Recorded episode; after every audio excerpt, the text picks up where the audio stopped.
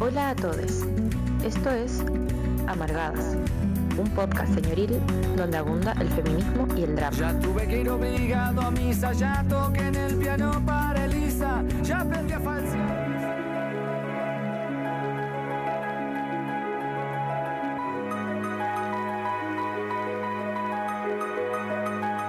Muy muy buenas noches, ya estamos iniciando un nuevo capítulo en Amargadas por Holística Radio. Hoy sin Fran. A ver qué pasó aquí, qué pasó, qué pasó. Hoy no me acompaña mi compañera Fran Castro porque está por allá haciendo sus cosas, pero no estoy sola porque esto no estoy tan sola. estoy con eh, Belén Medel, hija del Sename, a quien le doy la bienvenida a este programa. Bueno, está en mi casa. Eh, Así que te doy la bienvenida, tómate el espacio. Eh, estoy muy contenta de hacer esta entrevista, esta conversación más que entrevista, porque no nos vamos a andar viendo la capa entre superhéroes. vamos a conversar sobre la vida, la residencia, la resiliencia, la memoria, el territorio y tantas cosas que vayan surgiendo. Así que sin más, te doy la bienvenida. ¿Cómo estás? Hola Elisa, hola a toda la gente que nos escucha por, Holística Radio. Estoy súper contenta y súper feliz de que me hayas invitado mm, a tu programa y que podamos exponer parte de nuestra realidad de haber vivido bajo el sistema y también todo lo que conlleva este, este gran paso y este camino que hemos tenido. Así es. Oye, de saludar a quienes nos están mirando por YouTube, invitarles a comentar, a darnos su saludo, qué sé yo. Eh, estamos a través de todas las plataformas de Holística Radio. Pueden descargar la app que es gratuita. Así no se pierde ningún programa de la radio que está muy muy buena la parrilla. También nos pueden eh, mandar audios al más 569 852 Y eh, desde ya quiero preguntarte quién es Belén Medel. Para partir ya. ¿Cómo te describirías tú? ¿Qué dirías de ti misma? Parece fácil, pero no lo es. Eso mismo te iba a decir porque puedo describirme de cierta forma, pero quizás al describirme como lo quiero hacer, podría haber mucha gente que diría, ¡uy, qué arrogante! Claro, pero como estamos en un espacio seguro, en un espacio feminista, em, yo me podría describir como una mujer creativa, resiliente, y también como este ser de luz que está intentando encontrar en toda esta gran oscuridad y en todo este cosmos ese brillo que cada ser humano tenemos. Entonces yo me declaro como una soñadora, una creadora y también, ¿por qué no?, un, ser de luz, un puntito quizás, un ser de luz.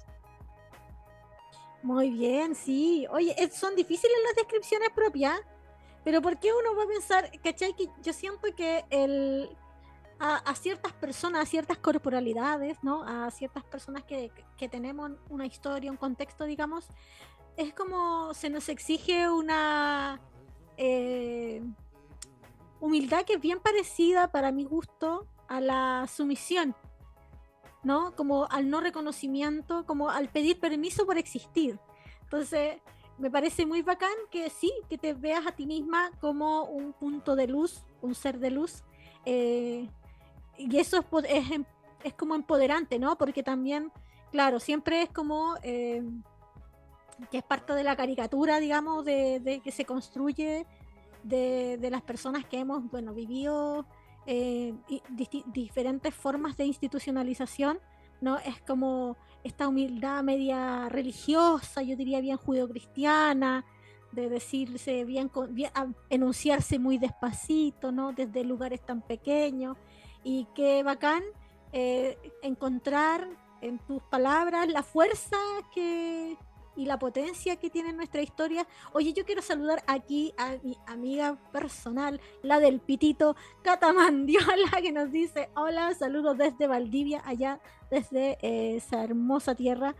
Y em, ¿qué te parece todo esto? Como esta, esta situación que es un poco como este pequeño margen ¿no? de existencia que se nos impone un poco, que, que está muy arraigado al trauma, a la, historia de dolor, ¿no? y que nos eh, siempre nos conmina a enunciarnos despacito, así como, hola, yo soy, eh, gracias por, por, permitirme existir y estar. ¿cachai? Cuando en, eh, en realidad en la historia nuestra ha sido como un parto constante, ¿no? Abriendo las puertas de la historia, a, de par en par las piernas de la historia para parirnos a la vida. ¿Qué piensas tú?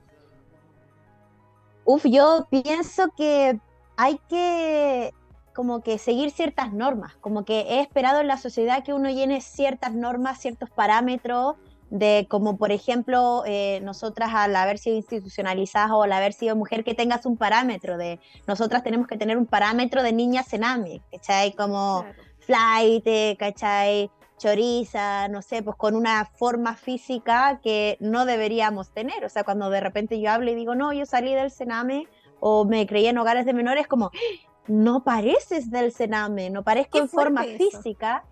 Sí, es fuerte, es fuerte, pero también entiendo que es en la posición política que tengo que tomar de decir, bueno, estás viendo a esa persona que te está quebrando los parámetros ¿verdad? Entonces lo tomo como de una forma política y de presentarme y decir, sí, habemos personas que somos distintas, habemos personas que hablamos relativamente bien y que salimos de hogares de menores, habemos personas que nos compartamos o somos ciudadanos que nos compartamos adecuado a la norma a pesar de que salimos del Sename. Entonces me siento como con esa posición de quebrar estos parámetros y de decirle a la persona lo que tú crees no siempre lo es y puede haber gente distinta. Pero yo entiendo que los ojos es por donde entra todo esto, ¿verdad? Hasta que me conocen, hasta que me dicen, hoy habláis como de una más forma que, que no pareciera del Sename o parecía hasta cuica, ¿cachai? Y es como, bueno, aquí estoy quebrando tus parámetros y me aferro un poco a eso de decir, no, pues, ahora estás conociendo a una más que no lo es. Y es mi posición política, de quebrar esos parámetros. Igual, eh, esos parámetros que tú mencionas, como esa exigencia también es súper clasista, ¿no? Como si yo, la verdad, sin desmerecer eh, el, o, darle una connotación intrínsecamente negativa al ser flight, ¿cachai? Como por el contrario, como que yo encuentro que hay riqueza eh, por el contrario, ¿no? Ni hay con ese clasismo, ¿cachai? Como eh, lo rechazo a todas luces, sobre todo porque yo igual me siento súper flight, ¿cachai? Y, además yo, yo, tengo este rostro moreno, digamos, con rasgo andino de este, de este territorio, pues, ¿cachai? ¿cachai? Entonces, eh, siento que es súper clasista esa, esa cuestión de, decir, hoy que como, pero no se, te, no, se, no se telenota, ¿cachai? Como no telenota. Entendí como un poco escondiendo eh, todo. Y yo creo que quería como porque ya aquí iniciamos con todo al tiro, porque yo soy súper intensa. aquí la gente que escucha Maregadas lo sabe. Quien escuchó alguna vez ni tan sola también. Así que si tienen algún comentario, mira, Martín Carmona nos dice hola acá en el YouTube. Eh, mándenos mensajes, audio, saludos, comentarios, etcétera, sobre las cosas que estamos hablando, porque igual es bien interpelador, yo creo. Eh, si es que existe la palabra interpelador, sí, sí existe. es bien interpelador para quien está escuchando también, ¿no? Como las construcciones como culturales que hace sobre ciertas corporalidades, historias, personas, vidas finalmente, eh, desde donde se les otorga ¿no? un pequeño margen. Y yo quería como eh, asirme, asirme de la palabra que puse a este programa, que tenía que ver con la memoria y el territorio, y ahondar un poco ahí quiero dejar el territorio un poquito más lejos, pero sí ahondar en la memoria. ¿Cómo construimos memoria nosotras, quienes eh, estuvimos un poco negadas en la historia? Hasta el 11 de abril ¿no? del 2016, en donde eh, fallece Lisette Villa, eh, y se empieza a contar un poco más la historia del Sename. estuvimos negadas en la historia, no estuvimos en la historia. ¿Cómo construimos memoria sin haber sido considerada en la historia, ¿cachai? Que también está muy estrechamente la historia, el territorio, digamos. Pero ¿cómo construimos, cómo tú, Belén Medel, digamos, hija del Sename, ¿qué significa hija del Sename? También es otra pregunta que me surge. Eh, ¿Cómo construiste, cómo construyes memoria? Considerando que las experiencias de institucionalización son diversas, son súper diversas, como tú decías. Bueno, yo vengo construyendo esta historia desde que soy niña, ¿eh? Como que no es que de un día para otro hice un video que se viralizó y la gente me empezó a conocer y empecé a hacer activismo, no. yo sin saber comencé a hacer activismo cuando ya era pequeña y tenía cuatro o cinco años y veía que mis compañeros tenían familia y iba al colegio y me daba cuenta como yo era la típica niña que no tenía la corbata, que no llevaba colación. Entonces, desde ahí que yo empecé a construir mi historia, tanto con, con mis pares como con la gente adulta. Empecé a contar que yo vivía en un hogar y cuando me preguntaban, ¿y por qué vivía en un hogar? Y ese no, porque mis papás son drogadictos. Fin de la historia.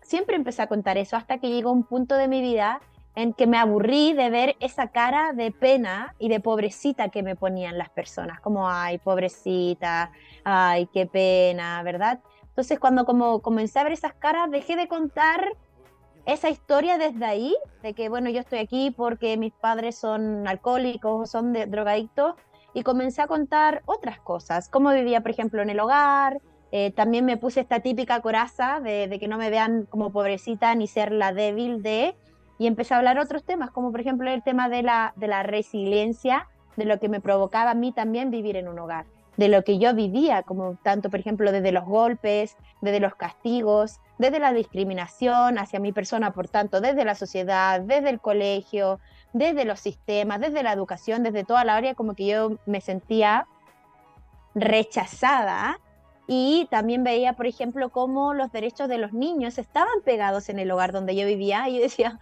oye, pero no tengo ese derecho, oye, pero tampoco tengo ese derecho, oye, pero tampoco tengo ese derecho.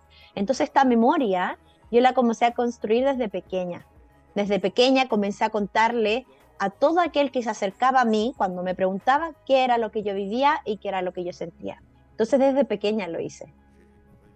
Qué potente igual, porque yo siento que hay una contradicción eh, en tanto la sociedad igual está ávida del relato, ¿no? Del relato triste, ¿no? De tu historia y ojalá verte llorar para que así la sociedad expíe, ¿no? Su responsabilidad y te vaya como un poco menos que a acunar y a alzar como al niño Dios, digamos, como eh, desde distintos lugares, yo diría, no solo desde la visión religiosa, desde la caridad, digamos, media teletonesca, sino también desde el, desde los mismos sectores de izquierda, ¿no? De, denunciar a un sujeto como, yo diría, como el sujeto oprimido ideal, ¿no? Que son estas niñas eh, guachas del Sena, en el Sename, digamos, ¿cachai?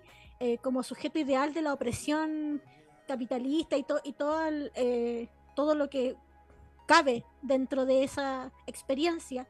Eh, también se hay como está esa, esa avidez ¿no? de consumir, de cosificar esa historia, ¿cachai? Pero por otro lado también te exigen no ser débil, ¿no? Entonces, ¿cómo uno accede? Porque yo también, en mi experiencia, también como que me alejé de esa historia, ¿cachai? Porque lo encontraba injusto que para existir yo tenía que estar llorándome, ¿no? Claro. Eh, tenía que estar eh, llorándome eh, constantemente frente a otros, que también es bien como subyugador, ¿no?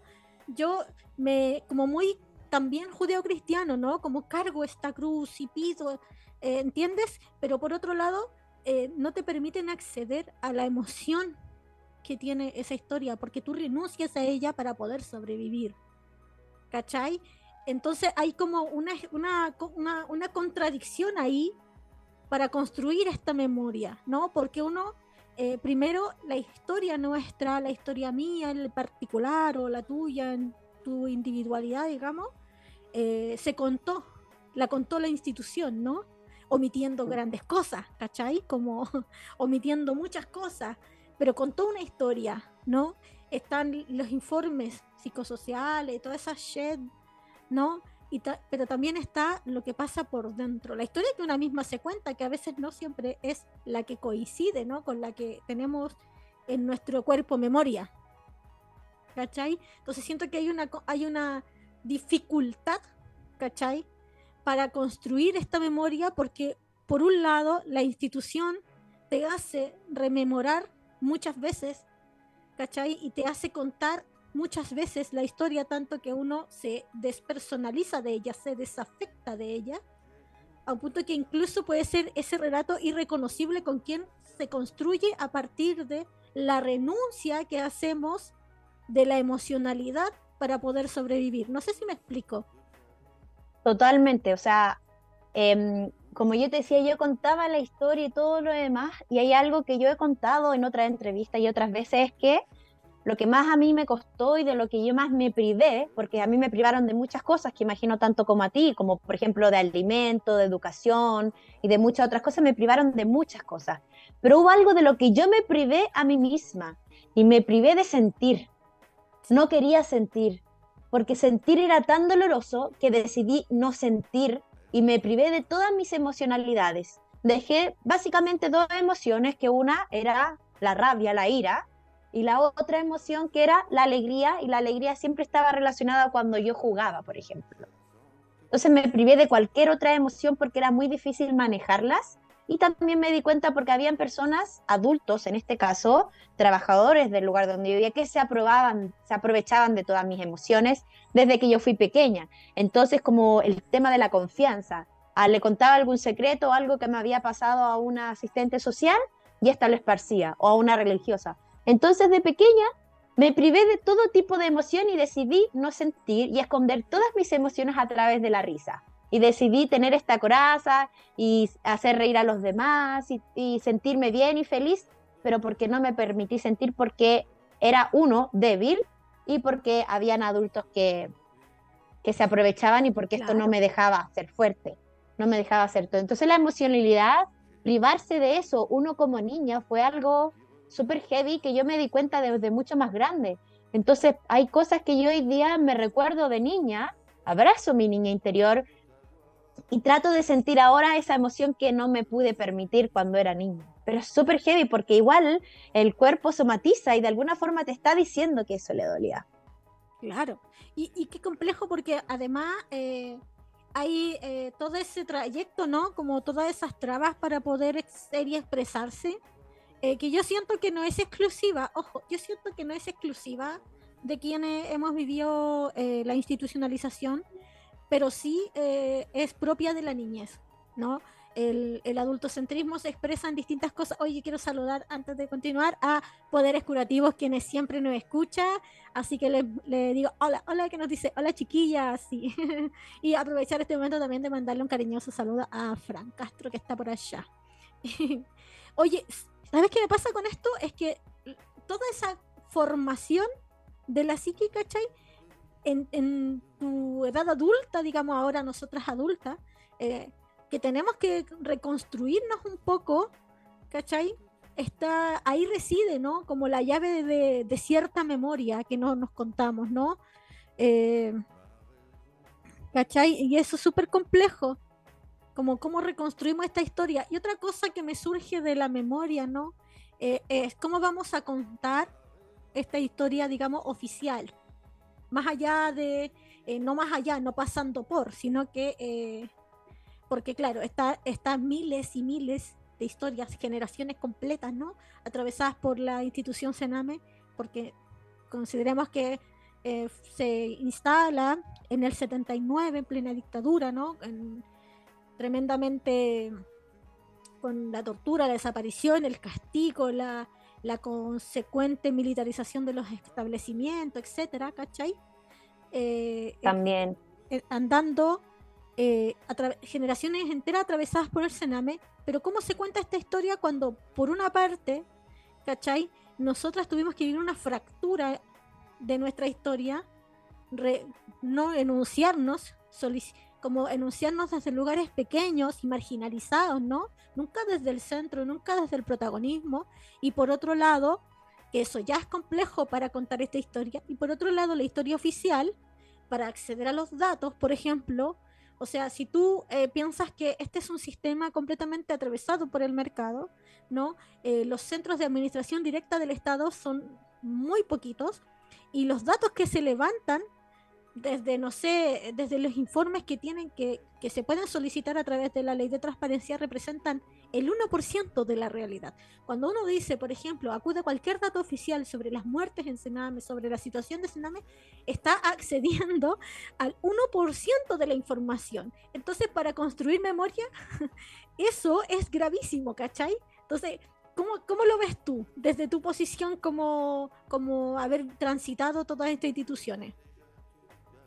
Uf, yo siento que a la gente, por lo general, hablamos de gente en general, siempre hay eh, eh, excepciones, le gustan mucho los datos.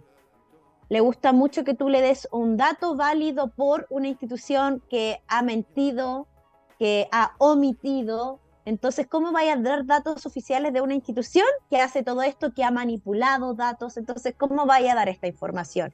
Te pueden escuchar tu relato y a veces tu relato puede ser tan cruel o tan eh, fantástico que la gente le puede como no creerte. Entonces, algo a, que yo recurro mucho a través de mis redes sociales es informar y motivar a través de mi experiencia, que es el mayor poder que tengo. De decir, esto me pasó a mí, esta soy yo, esta es mi verdad.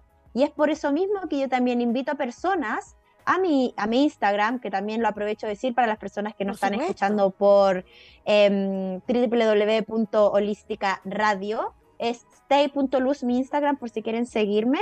Y bueno, a través de mi Instagram es donde yo también invito a otras personas para que muestren sus realidades y cuenten su verdad, con el objetivo de mostrar que mi verdad no es la única verdad, como tú bien dijiste hace un rato. Entonces me pasa un poco, un poco esto de que necesitan datos. Y también lo otro que me pasa, que lo encuentro bastante penca por lo demás, es el tema del morbo.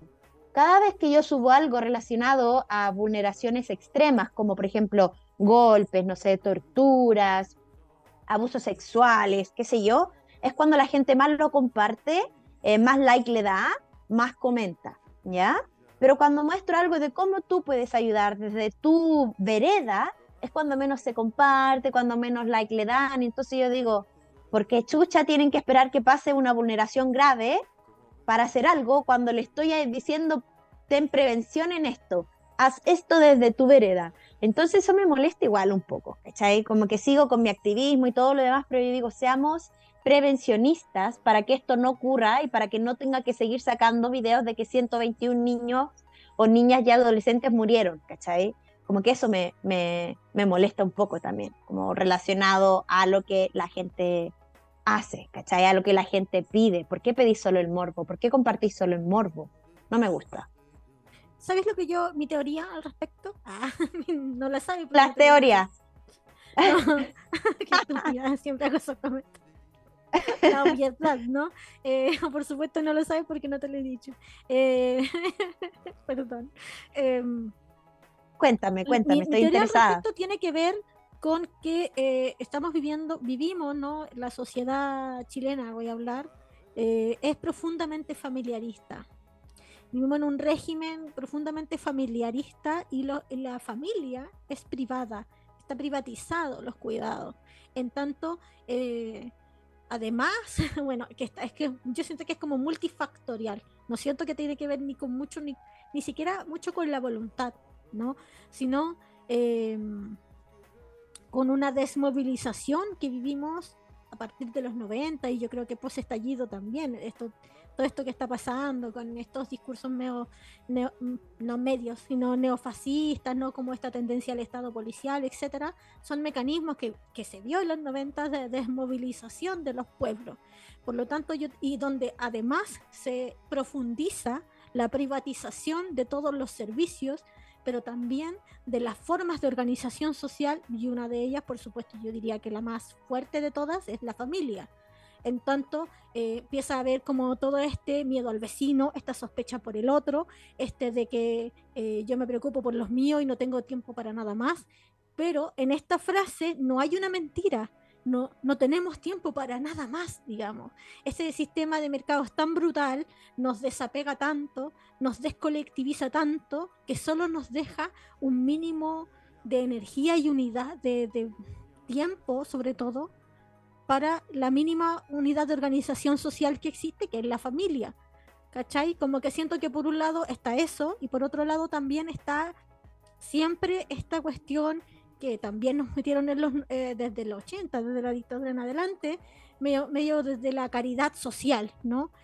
Eh, por lo Claro. tanto, claro, eh, debe, eh, los otros que se hagan cargo de estos niños, por- en masculino por supuesto, porque la realidad de las niñas está completamente invisibilizada, ¿no? Que los otros se hagan cargo, que el Estado, se- pero que alguien piense en los niños, no yo, digamos, porque yo no puedo eh, porque estoy, y lo que, no es, lo que no es mentira, digamos, atravesada por un sistema de trabajo, por un sistema de cuidados que, que Igual te preocupáis de tus niños. Claro, ¿cachai? Y es súper cuático, como siento que esa es como para mí un poco cómo se configura la familia chilena dentro de un contexto histórico, ¿no? Que tiene que ver con la desmovilización, con la privatización, con la sospecha al otro, que ahora también está súper fuerte, súper fuerte. Yo veo los medios parecen películas de Hollywood, digamos, ahí, ¿cachai? Como el Toreto y todos esos weones están en la tele todo el día, weón. Y entonces, claramente, cuando tenéis toda esa inoculación de miedo por el otro, en que el otro me va a matar, ¿cachai? Yo no veo a los demás como humanos, ¿cachai? Como un otro, con su contexto y su historia.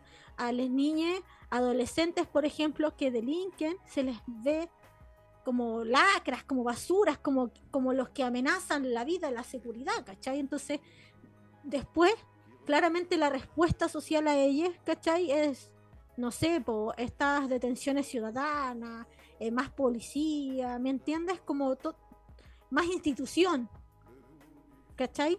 Siento que por eso igual un poco eh, es más fácil, ¿no? Está dentro de mi agencia compartir el video con lo que me conmueve, pero no lo que me invita a la movilización porque eso implicaría, ¿no? Renunciar a ciertos a ciertas condiciones en las que bajo un régimen tan opresivo como el que vivimos laboralmente, etcétera, de cuidados también es más complejo asumir.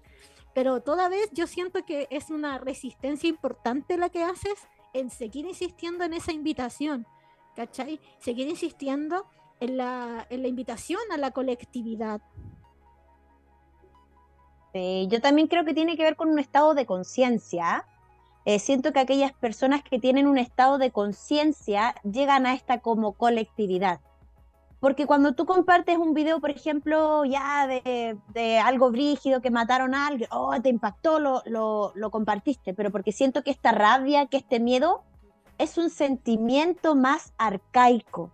No así la resiliencia, por ejemplo, como que si te vas viendo, te vas hacia la naturaleza, te das cuenta que por lo general los animales también se movilizan a través como más del miedo, ¿cachai? Como más de esas cosas, pero no como de estos sentimientos o de estas emociones como más elevadas que la resiliencia, la empatía y qué sé yo, aunque no lo digo que no lo haya, porque también lo existe en la naturaleza, ¿cachai? Pero tiene que ver con un estado de conciencia de la sociedad. Aquellas personas que vibran un poco más en estos estados, que es la empatía, que es la resiliencia, que también es la prevención, pueden compartir todas estas cosas. No así lo que hace la sociedad que comparte más hoy en día a través de las redes sociales, todo lo malo, todo lo negativo, todo lo que le molesta, todo lo que también los medios te están diciendo que compartas, ¿cachai? Como que eh, siento que es más arcaico, que está más en, nuestra, em, como en nuestras venas, ¿cachai? Como que siento que uno puede conectar mucho más con la rabia que conectar más con la empatía, conectar con, más con la resiliencia, porque es, es más arcaico. Esto también es algo que yo pienso y que he podido descubrir a través de mi historia, a través de lo que yo veo, porque no sé si a ti te pasa también, Elisa, que mm, al haber vivido en institucionalizada te diste cuenta cómo funcionaban los sistemas, cómo la gente mentía y como que viviste otro mundo, te pudiste dar cuenta de otras cosas. Yo ya de que tenía siete años me di cuenta cómo, cómo los adultos y cómo los sistemas se manipulaban. Me di cuenta cuando, por ejemplo, las religiosas eh, iban personas a donar cosas al lugar en donde yo vivía, ya con unas caras de religiosas, sí, amamos a Dios y queremos mucho, las niñas sonreían. Las caras de religiosas. y claro, y toda la gente le decía, ay, qué buen trabajo que hacen, son tan lindas, sí, nosotros ahí sonriendo y tal la weá, y después castigada, golpe, etcétera. Entonces me daba cuenta cómo la gente les creía a estas personas que sonreían y eran muy religiosas y muy apegadas a Dios y después ya nos daban con el rosario, ¿viste tú? Entonces ya me di cuenta de esas cosas desde pequeña y vi el mundo, cómo funcionaba de otra cosa, cómo era también súper maquiavélico, po, ¿cachai? Porque igual eh, es brígido cómo funcionan las cosas, pero también tiene que ver un poco cómo uno desea impactar o cambiar eso, cómo ser un agente de cambio, y como, como, como no querer ser parte del sistema, que es algo que tú decías, y también como que saliste de un hogar y te ponía a delinquir, es como el 50% de lo que va a, a, lo que vas a vivir, ¿cachai? Es como difícil salir de ahí. difícil salir del, del círculo de la pobreza o del círculo de la delincuencia cuando naciste en ese círculo. ¿Por qué hablamos español? Porque la gente que está alrededor de nosotros habla español, pues, ¿cachai? No podemos hablar francés si la gente que está alrededor de nosotros no habla francés.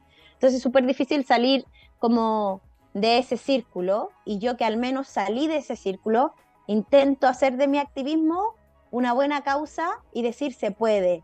Y cada vez que pasa una de estas cosas, estoy ahí yo en los comentarios, en, en, los canales de televisión, y ahí estoy comentando y haciendo mi activismo, pues, ¿cachai? Diciendo, oye, esa mamá que abandonó a su hijo, lo más probable es que también salió de un hogar, o lo más probable es que también fue abusada, también tienen que ver el trauma que ella tuvo y no sanó. ¿Y por qué no sanó? Porque tampoco tuvo los recursos y nadie le dio el dinero. ¿Ves tú? Entonces estoy como haciéndole ver a la gente desde otra arista por qué esa persona llegó ahí. Y también cómo hoy día podemos hacer que esa persona o que un niño o una niña o un adolescente no llegue a eso. ¿Cómo bajar esos niveles? Haciéndolo como hoy en día. Como que es fácil criticar al que delinquió y al que hizo el portonazo, pero no estamos viendo lo que hay detrás todo es como, todo es castigo, castigo, pero no hay educación también. Y a eso me dedico yo, a educar, a motivar y a incentivar a través de, mi experiencia desde lo que yo vi también. Tú me decías como en un momento hablaba ahí eh, sobre esto de habitar, de cómo funciona y de cómo eh, se habita el mundo, ¿no? Como esta, esa frase me quedó como cómo habitar el mundo, cómo habitar una territorialidad que eh, no existe, digamos, porque yo recuerdo mucho que en los 90, eh, cuando yo era guaya chica ya en el Sename, siempre cuando fui, cuando las pocas veces que tuve la que fui a un colegio, digamos, fuera de la institución, existía todo este miedo, ¿no? De que van a venir la, la, la, las asistentes sociales, ¿no? a quitarte los, los niños, ¿cachai?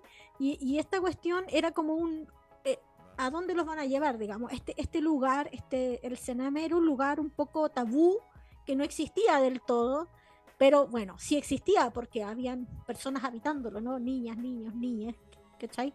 Habitándolo. Eh, ¿Cómo habitar una territorialidad que no existe, ¿cachai?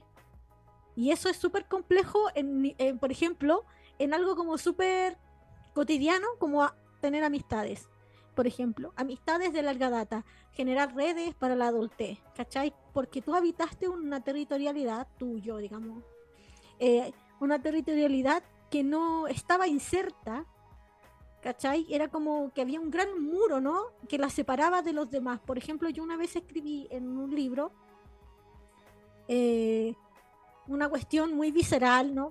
Porque claro, siento que uno conecta más con la rabia, igual yo, yo defiendo absolutamente la rabia, como se emociona.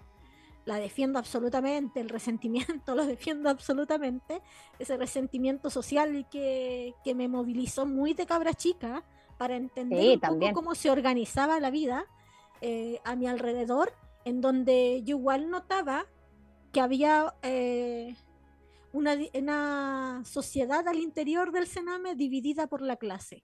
Y, que, y lo digo así porque lo entendí muy tempranamente así. Y, y como te lo... Para explicarlo, yo, veía que, por ejemplo, quienes no contábamos con adultos, con redes familiares fuera de, la institución, eh, o sea, una mamá, una tía, una abuelita, que te fuera a ver, eh, tu pobreza era mayor y por lo tanto también, bueno, tu abandono, pero también las posibilidades de recibir castigo, porque no había nadie a quien la institución le tuviera que rendir cuenta. Y yo me di cuenta muy, muy de temprana edad de que la sociedad, incluso que era la única sociedad que yo conocía por lo demás, estaba dividida por esta clase. Yo veía, por ejemplo, que las niñas que tenían eh, papás tenían en algún punto zapatillas, que no eran las fiscales ¿cachai? Y que las cosas les pertenecían, ¿cachai? Que tenían derecho a la propiedad. Entonces, muy de chica empecé a, así como tú también veías como el mundo estaba manipulado, ¿cachai? Y, como que había esta versión por esta, eh, por las, em, las, religiosas, ¿no? Que, que te ponían para la foto y eran súper castigadoras. ¿cachai? Yo notaba a su vez en ese mismo como ejercicio, ¿no? De abstracción, yo me abstraigo y veo cómo funciona lo demás ¿cachai? Que estaba fuertemente dividido por clase. ¿cachai? Y habían categorías que eran eh, que no que era mejor no habitar, digamos. Por ejemplo, niña, la categoría niña al interior de la institución. Ser niña era un peligro al interior de la institución, porque cuando uno dice, cuando se empieza a contar esta historia, y qué curioso, porque yo lo quiero poner de relevancia, eh, qué curioso que se habla de los niños del Sename y la historia que moviliza esta cuestión tiene que ver con el fallecimiento de una niña. Y no hay, hasta la fecha, yo digo, eh, una eh, conversación, ¿no? no hay una relevancia importante a la cuestión género al interior del Sename, por ejemplo, o en algunos territorios, porque el Sename tampoco es algo homogéneo. O sea, es algo súper heterogéneo, es una experiencia en distintos lados. No sé, en Atacama me imagino que funciona diferente, ¿no? Con el extractivismo minero, en el Gualmapu, con toda la situación de, de represión y de militarización, se expresa diferente, tiene un carácter diferente, yo diría. ¿No? Como de civilización, ¿no? De civilizatorio me refiero, ¿cachai? Como en diferentes lugares, pero también hay categorías peligrosas, ¿no? ¿Cachai? Sí, obvio que sí. De, hecho, yo tengo tus dos libros aquí, ah, por favor. tengo Natre, que es muy bueno, y tengo Crónicas de Institución, que no, no, veo aquí ninguna dedicatoria que no me va a hacer la lista. Ya, te voy a pedir que pongáis la mano así, o la huella, no sé. la huella digital, claro. Huella digital. Bueno, yo también he leído tu libro y me siento como a ti, como con ellos, que también han escrito en muchas cosas muy parecidas. Por ejemplo, tú hablas de estas categorías y aquí me gustaría también decirle a la gente que nos está escuchando a través de YouTube y a través de todas las plataformas de Holística Radio, es que no todos los niños, niñas y adolescentes que viven en hogares no tienen ninguna red. Es más, ellos, muy pocos. En el hogar donde yo vivía, de las 100 niñas o del 100% de las niñas que vivían ahí, con suerte un 5%, 5 no tenían redes. Y yo y mis cuatro hermanas éramos de esas. Yo los fines de semana, los fines de semana me quedaba y las niñas que se quedaban eran 3, 4, 5. Todas las otras salían los fines de semana. Cuando volvían de su casa tenían una ropita nueva, unos zapatos, o tenían, por ejemplo, dulces, eh, tenían todas estas cosas con las que yo nunca vi. Imagínate quedarte el fin de semana. Bueno, ¿para qué te voy a decir imagínate si tú lo sabías, Elisa? Obvio. Gente, imagínate, gente, imagínense. Imagínate. Verá... Oh, me una bala. no. Bueno, ahí se me olvida, se me olvida que eres como, eres una marginada, igual que yo. Ver a, ver a esta gente, ver a, ver a estas niñas llegar con todas esas cosas, que sus papás, que muchos vivían situaciones precarizadas por eso y todo lo demás, igual se preocupaban de ellas, ¿cachai? Igual hacían un esfuerzo por comprarle ese cole que le gustaba, ¿cachai? Ese juguete que le gustaba, siempre llegaban con algo. Y aquí yo me di cuenta en la sororidad también un poco temprano, y no sé si es porque yo era una niña más querida, qué sé yo, pero también me di cuenta cómo mis compañeras eran sororas y me veían y sabían que yo no salía con nadie y compartían lo nada que tenía conmigo, ¿cachai? Donde si les regalaban unas zapatillas, me heredaban las viejas que tenían. O si llegaban con tres dulces, me daban uno. Entonces yo me daba cuenta igual que ellas, incluso estando institucionalizadas, veían que tú estabas en una posición más abajo y aún así te ayudaban. Eso yo lo encontraba increíble. Y con respecto a los abusos y los golpes que tú decías, yo también me di cuenta de todo esto. Me di cuenta que a mí me golpeaban más, que a mí me castigaba más porque no tenía redes, y porque también fui como tú, de que conectaba con la rabia y tenía este sentimiento de justicia muy apegado. Entonces, cuando yo pedía un jabón y me decían, no, ya te dimos no sé cuánto, y yo decía, oye, pero si el Estado da plata para que me den jabón, pues tenéis como una bodega llena de jabones, ¿cómo no me vaya a dar jabón? Entonces, se me ardía el hoyo ¿Qué a la religiosa. ¿Cómo te castigaban con, con lo material, cachai?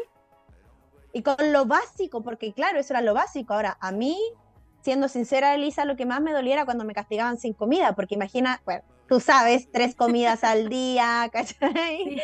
Tres comidas al día y todo lo demás era lo que más me dolía, prefería que me, que me golpearan, o sea, ¿cómo prefería que me golpearan en vez de que me castigaran sin comida? Era, era súper brígido y me daba cuenta que, claro, yo tenía eh, eh, más problemas que otras niñas porque no tenía redes y porque siempre fui abogada del diablo, como de repente. Ay, igual me decían de repente de repente me decían, ¿cachai? Como me decían esa cuestión, así como que era abogada del diablo y todo lo demás, y es como, pucha, ¿por qué tengo este sentimiento de justicia y en la verdad soy abogada del diablo? En fin, ¿sabéis por qué me discriminaban también, Elisa? No, pero de cuéntame. forma física.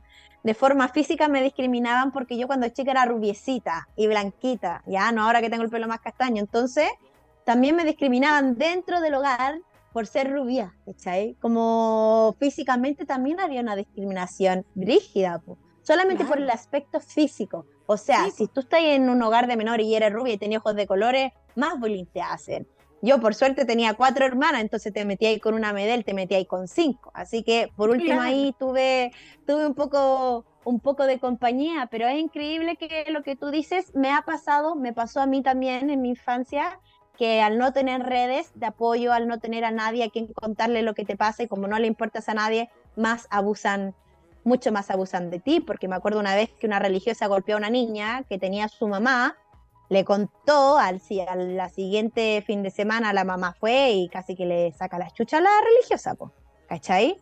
Entonces, obviamente que se les hace así, po, y con las mamás que trabajaban y que pucha tenían, eran, tenían otros dramas, como que la religiosa le decían, no, si su hija se porta tan bien, y me ha pasado que compañeras que tengo que me dicen, oye, pero Belén, ¿sabes qué? A mí nunca me pasó esto de las monjas, a mí nunca me pegaron, nunca me castigaron, y digo, sí, porque tú tenías redes, ¿cachai? Claro. Pero eso no quita que ellas vieron cómo abusaban de otras niñas, ¿cachai? claro, po. No quita que vieras, eso también genera un trauma en las por niñas, supuesto que sí.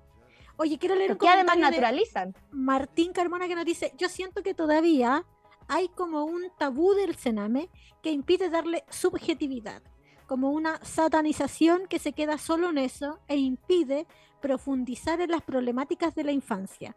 Yo creo que es súper acertado el comentario, porque también siento que la experiencia, al haber atravesado tantas generaciones, ¿no? Esta, esta gran historia del cename, que quisieron enterrar ahí como bajo la alfombra, ¿no? Desde, la- desde que se, se instala ahora el servicio especializado Mejor Niñez, eh, queriendo borrar con el codo la historia, eh, una historia de más de 40 años, ¿no? Y que atraviesa generaciones completas y que para mí es la historia de la infancia popular, de, la- de las infancias en plural en plural, digamos, porque también están como las infancias migrantes ahora institucionalizadas forzosamente eh, por no tener como una situación regular de migración, etcétera, ¿cachai? Que va, hay como tú decías, hay como estas categorías, y como también te estaba conversando, también están atravesadas por estos sistemas de dominación que atraviesan la sociedad completa, por ejemplo, lo- lo- las discriminaciones raciales, sexogenéricas, eh, por expresión, ¿no? Eh, eh, y es complejo, ¿cachai? Como, como este territorio que no existe está tan permeado por las cosas que sí existen fuera de él, digamos, ¿cachai? Como tú después también te paras en una calle, ¿cachai? Como, y no, con, por ejemplo, no sé si te pasó, pero yo crecí muy en sistemas muy, muy cerrados de Sename, no en residencias como con permisos para salir o con el ir al colegio afuera, muy cerrados. Eh, bueno, porque yo también eh, esta- estaba como más asociada así como a la a la eh, de- delincuencia juvenil, por lo tanto igual como la- las residencias a las que me mandaban eran distintas, ¿cachai? No entendía como los relatos de la historia de la población me eran completamente ajenos, pese a que estaban atravesados por la misma realidad de pobreza, por la misma realidad, por ejemplo, de la herencia de la violencia intrafamiliar al interior de las familias, por la herencia del alcoholismo, etcétera, ¿cachai? Como que. Y era súper complejo construir esa historia sin tener esa territorialidad que es material. Por ejemplo, cuando tú decías que, que, eh, que eran como cuatro las que salían, o sea, con las que se quedaban, en mi, en mi caso, cuando yo vi en la ciudad del niño, era un lugar como tremendamente como eh, hacinado de niñas, digamos, ¿cachai? Mm. Habían, no sé, 300 niñas y yo me quedaba sola en las navidades, ¿cachai? Y entonces yo entendía que la soledad tenía una dimensión profundamente material, profundamente material, y era, se exacerbaba cada vez que las niñas llegaban con los regalos. ¿Cachai? Y ahí yo Mm. entendía que mi posición social estaba tremendamente atravesada por lo material, ¿cachai? ¿Cómo tú construyes, ¿cachai? Porque ellas podían tener una historia que le hace sentido con con un territorio específico, con una casa, con un pasaje, y ahí se construyen eh, amistades, ¿no? Tú asistes a un mismo colegio, en general las experiencias son así, ¿cachai? Como que tú asistes varios años mismo colegio y construyes una comunidad, eres parte de ella. Y para eso es importante la territorialidad. Por ejemplo, crecer sin acceder a esa territorialidad, una por un lado es negarle, es negarle el acceso a la historia, la participación de la historia, digamos, como sujeto social e histórico, porque es territorio, historia y cultura también. O sea, tampoco cuando viví en comunidad hay una cultura en común de la cual tú tampoco eres parte y también se te priva. Sí, absolutamente. ¿Cachai? Y como códigos que se manejan en común, que, a los que tú no.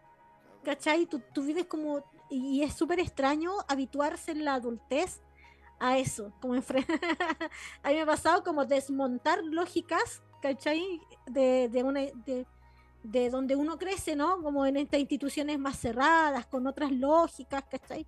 Pero que, entre comillas, o sea, no entre comillas, también son las mismas, ¿no? Las mismas lógicas patriarcales, pero que se expresan con una particularidad que tiene que ver con la institución, ¿cachai? Tienen repercusiones que viene el futuro porque a mí me pasa hasta el día de hoy, ojo, sobre todo cuando voy a carretes, y no sé, pues los carretes están hablando de una canción que salió en los 90, no sé, popular, ya, pongamos la Macarena, una, una wea así de popular hablan de algo y yo me quedo callada y de repente la gente se pregunta, ¿y tú, ¿y tú la cachai? No, digo yo, ay, ¿cómo no la vaya a cachar si salía en todos lados? Como en todo, entonces como que no, no la cacho, pero ¿cómo no la vaya a cachar cuando había en otro país? Y yo ahí con mi cara de, ay, qué paja tener que explicar esto en un carrete donde todos están entonados, están pasando a ver qué paja, qué, qué paja explicar y decirle, no, es que ¿sabéis qué? Me crié en un hogar de menor y no teníamos tele ah, entonces la gente que hace como chucha, la cagué, o que, oh, no sabía, o viene el comentario, oh, es que no tenéis pinta de salir de un hogar y no sé qué, entonces tiene estas repercusiones que tú dices de la territorialidad, de la cultura, de la música también, entonces uno dice, bueno, estuve encerrada, literalmente estuve en una cárcel y por eso no cacho esa película, esa serie, ese cantante, ese comercial, ¿cachai? Como que ¿Sabes qué me no lo tuve. Me pasa más bien ¿Qué te pasa? Un poco al revés porque siento que eh, mi acceso a museos, a como insumos culturales, fue mayor que el de mis compañeros general, eh, no sé, en, mi curso, digamos, en el Manuel Roja, ¿cachai? Cuando estaba ahí en, en séptimo octavo, ¿cachai? Yo tenía mucho más insumo cultural porque yo, por ejemplo, con la institución, eh, y fui a cine, fui a museos, ¿cachai? Conocí las bibliotecas, estuve en taller de cine, estuve en taller, en, estuve en cursos de música, estuve, ¿me entendís? Como que mi insumo cultural era diferente. Y ahí como que en, en ese momento yo me hice un clic importante. Y era que eh, la historia, mi historia, ¿cachai? Eh, de pobreza también era la historia de pobreza de mis compañeros. ¿Cachai? Mis compañeras y mis compañeros, pero se expresaban en modos diferentes. ¿En qué sentido? Si bien yo tenía más acceso o más insumos culturales, definitivamente yo no tenía un techo donde ir a vivir fuera de la institución. O códigos. ¿cachai? O, estos códigos. familiares o las celebraciones de cumpleaños, que son cuestiones elementales en la construcción de tu vida, ¿cachai? Esas cuestiones eran para mí como que me generaban esta disonancia, ¿cachai? En la experiencia. Te entiendo tal cual, porque obviamente a mí hay fechas que tampoco me gustan. Yo hace súper poco, hace dos años, empecé a celebrar mi cumpleaños yo sabía que existían los cumpleaños y, yo, que yo tenía una fecha de cumpleaños cuando iba en sexto básico. O sea, ahí supe que yo había nacido, entre comillas, porque mi edad, mi fecha y el mes es inventado. Ahí supe que yo había nacido en tal año y en tal fecha, porque lo vi en el libro de clases. Antes de eso yo no tenía idea de lo que era un cumpleaños. En el hogar nunca me dejaron ir a un cumpleaños, en el hogar no se celebraban los cumpleaños, entonces era como súper extraño. Pero a mí sí, cuando había fechas importantes, yo siendo niña, fechas importantes como el Día de la Mamá, el Día del Papá, el Día del Niño, la Navidad, todas las fechas que existían, yo me sentía discriminada. Era un dolor para mí súper grande ver lo que tú decías y lo que tú contabas. Yo lo viví también, me sentía excluida de todo, me sentía esa soledad. Había una sola fecha en la que yo me sentía parte y que era para el 18 de septiembre, que sentía que todos podíamos celebrar, que a nadie se le discriminaba solamente de cierta forma el extranjero quedaba fuera, ¿cachai? Pero sentía que era la única fecha que yo podía celebrar con todos y con todas y que todos éramos parte de lo mismo porque no se me discriminaba, ¿cachai? Pero todas las otras fechas siempre fueron dolorosas y hasta el día de hoy también algunas son dolorosas. También como esto de, pucha, viene Navidad, ¿en dónde voy a pasar el, con quién voy a pasar la Navidad, cachai? O el Día de la Mamá. Claro. A mí lo que pasaba con el Día de la Mamá, yo creo que esto da para muchos programas, me encantaría hacer una serie programa hablando de todas estas cuestiones, que, que me parecía completamente absurdo, ¿cachai? Que nos, nos pidieran hacer regalos para el Día de la Madre.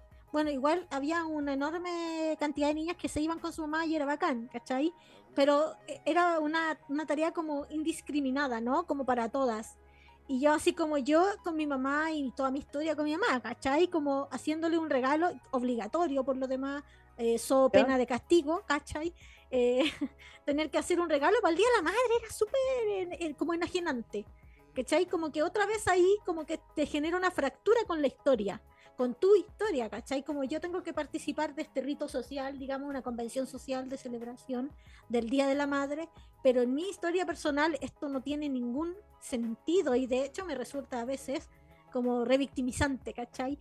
Yo quería también poner en tensión sobre esto de cómo contamos nuestra historia sin haber accedido a la territorialidad, ¿no? Eh, cómo construimos nuestra historia rescatándola de, del informe psicosocial, que son miles, digamos, o cómo contamos esta historia eh, que está como pegada con parche curita, ¿cachai? Con datos muy difíciles de acceder, manipulados, con esta verdad velada de los datos oficiales, ¿no? Eh, ¿cuál es? Porque yo siento que lo que está en disputa ahí es la historia oficial, ¿no? La historia oficial del Sename, ¿cachai? No hay una historia oficial, la historia oficial del Sename, ¿cachai? Que atraviesa la, más de 40 años, ¿cachai? De, de generaciones, de, de las infancias populares en Chile, ¿cachai? Eh, y, claro, siento que nosotras eh, lo que me importa es como esa disputa de lo que se cuenta como la historia oficial. Esta es la historia de, ¿cachai? Y eso me gusta ponerlo en tensión porque por un lado está, no sé, los informes de la comisión investigadora. Son una parte de la historia, no son la historia. Nosotros Hecho por el adultocentrismo. Claro. Hecho por el adultocentrismo también. Claro. Como que nosotros tampoco somos toda la historia. Siento que la historia es algo que se va disputando, se va construyendo, ¿cachai? Y eso es para mí es un ejercicio tremendamente de que nos invita ¿no? a la movilización, ¿cachai? Como, y que también tiene que ver con la reconstrucción, porque yo miro hacia atrás y yo veo esta historia mía ¿cachai? De forma diferente que cuando obviamente lo estaba viviendo, ¿cachai? Y me reconozco distinta. Todas las veces que uno se empieza como a rearmar para ser, como tú dices ahora, un ser de luz que intenta, ¿no? Eh, compartir esa energía vital que tú tienes con otros, ¿cachai? Yo por otro lado, desde otros lugares, ¿cachai? Quizás con otras palabras, desde otros enunciamientos, también intentando hacer lo propio, ¿cachai? Y siento que eso es muy bacán, como nos hemos ido tejiendo y nos hemos abierto en esta historia que no es oficial. Oye, eh, quiero leer un último comentario, no sé si tienes alguna palabra, te voy a dejar el último momento para que tú te tomes el espacio y puedas decir algo. Lee, lee, lee.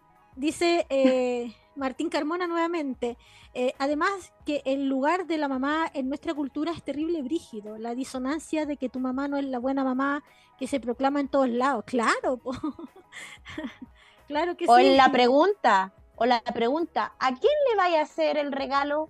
¿Y tú a quién le vaya a entregar eso? Porque ya una cosa es que te digan, pero cuando vienen las preguntas de parte de tus pares que te dicen, ¿y a quién se lo vaya a regalar tú?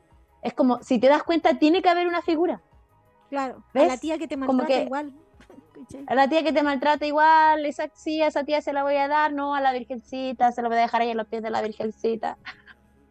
Oye, estamos casi en los minutos finales. Agradecer aquí a la gente que estuvo mirándonos y eh, invitarle a escuchar y a seguirte también. Así que da tus redes sociales y tómate estos minutos para decir que eres la invitada en este programa.